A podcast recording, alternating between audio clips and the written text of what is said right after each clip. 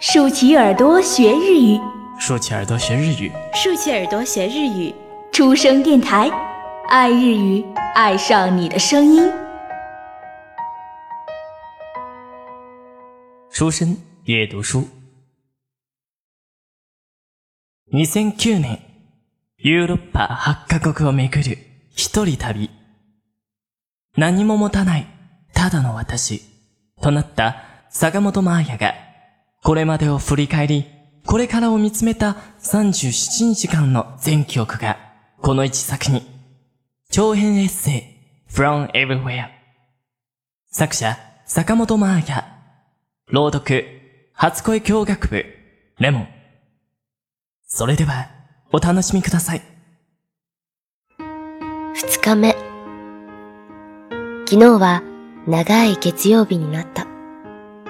結局、飛行機の中でも全然眠れなくて。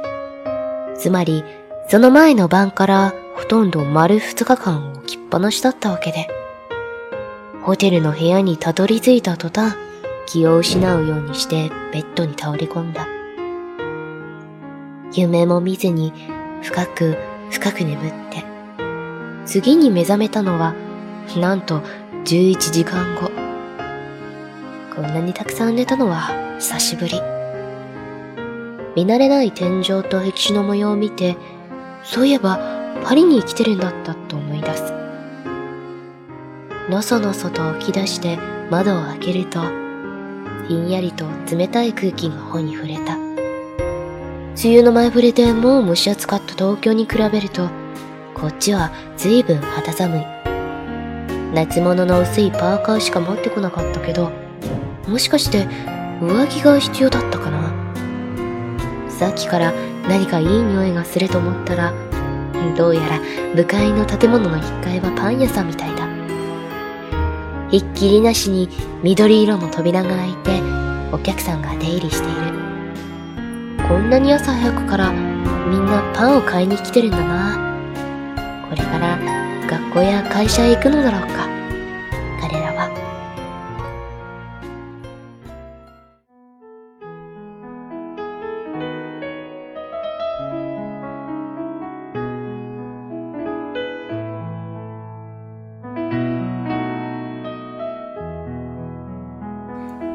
見上げれば薄水色の空。雲を一つない、とても静かで平穏な一日の始まり。私、本当にパリにいるんだよね。まだ半分寝ぼけている。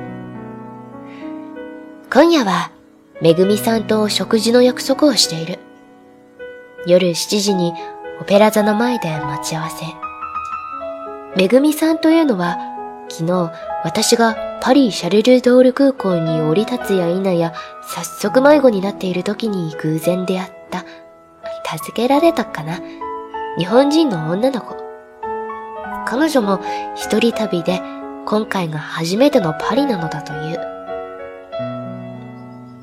北海道のケーキ屋で働いていたんですけど、そこを辞めて東京のお店に転職することになって、その隙間に思い切って来ちゃったんです。本場でお菓子をいろいろ食べてみたいと思って。へえ、パティシエさんですか？素敵。そちらは？私は実は5週間の旅に出たところで、え ?5 週間？パリだけじゃなくて、いろいろヨーロッパを巡ろうと思っていて。一人で？すごい。一人ぼっちの心細さを紛らわすようにお互い饒舌だった。小柄でリスみたいにクスクスと笑う可愛らしい人。どちらからともなく滞在中に一緒にご飯でも食べましょうか？という話になり、連絡先を交換。初日からいきなり誰かと夕食を共にすることになるとは。たかがホテルまでの道のりが昨日は大冒険だった。好了，今日的文章先读到这里，未完待续，期待大家下一次收听。关于栏目的建议和想法，可以填写在下方的评论栏中与我们互动哦。那么，晚安。おやすみなさい。初恋日語日本語との初恋您正在收听的是出生电台，您可以在荔枝、喜马拉雅、网易云关注并联系我们，期待收到您宝贵的建议。同时欢迎关注“出生日语”微信公众号及新浪微博，了解日本资讯，学习日语知识，出生日语成就你的日语梦。